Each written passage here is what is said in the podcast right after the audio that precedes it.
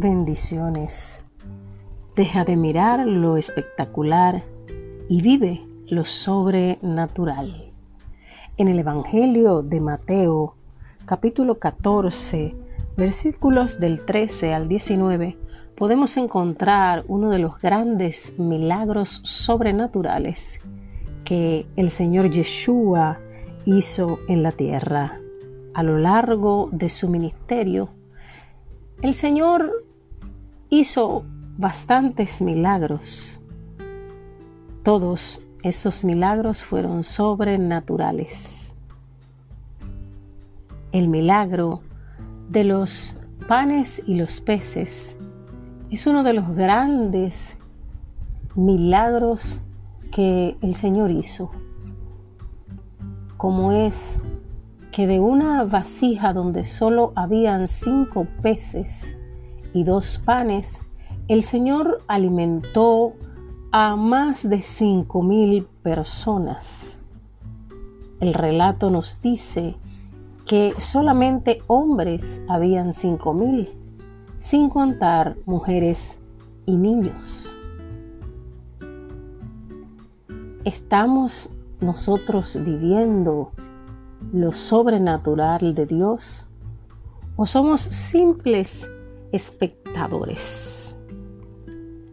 Cuando miramos solamente el espectáculo, no formamos parte de la realización del mismo.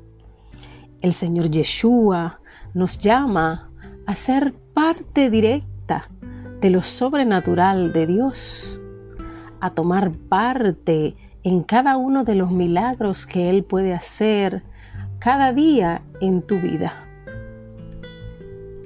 La Biblia relata de milagros como el de convertir el agua en vino.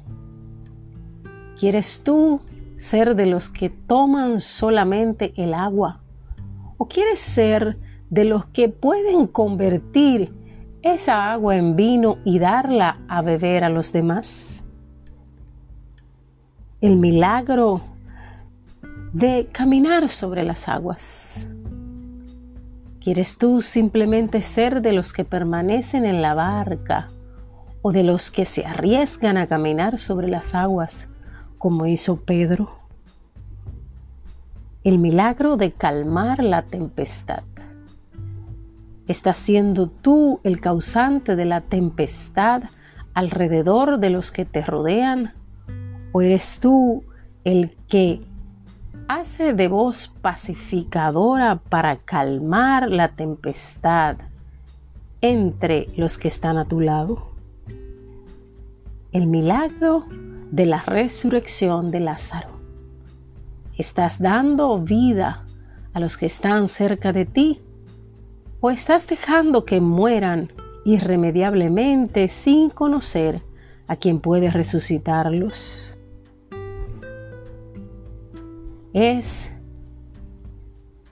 de gran bendición saber que podemos pasar de ser simples espectadores a ser parte de lo sobrenatural de Dios. El Señor Yeshua nos está llamando a, junto con Él, hacer y demostrar que Él vino para que tengamos vida y la tengamos en abundancia, para que seamos parte de lo que Él trajo para que seamos libres.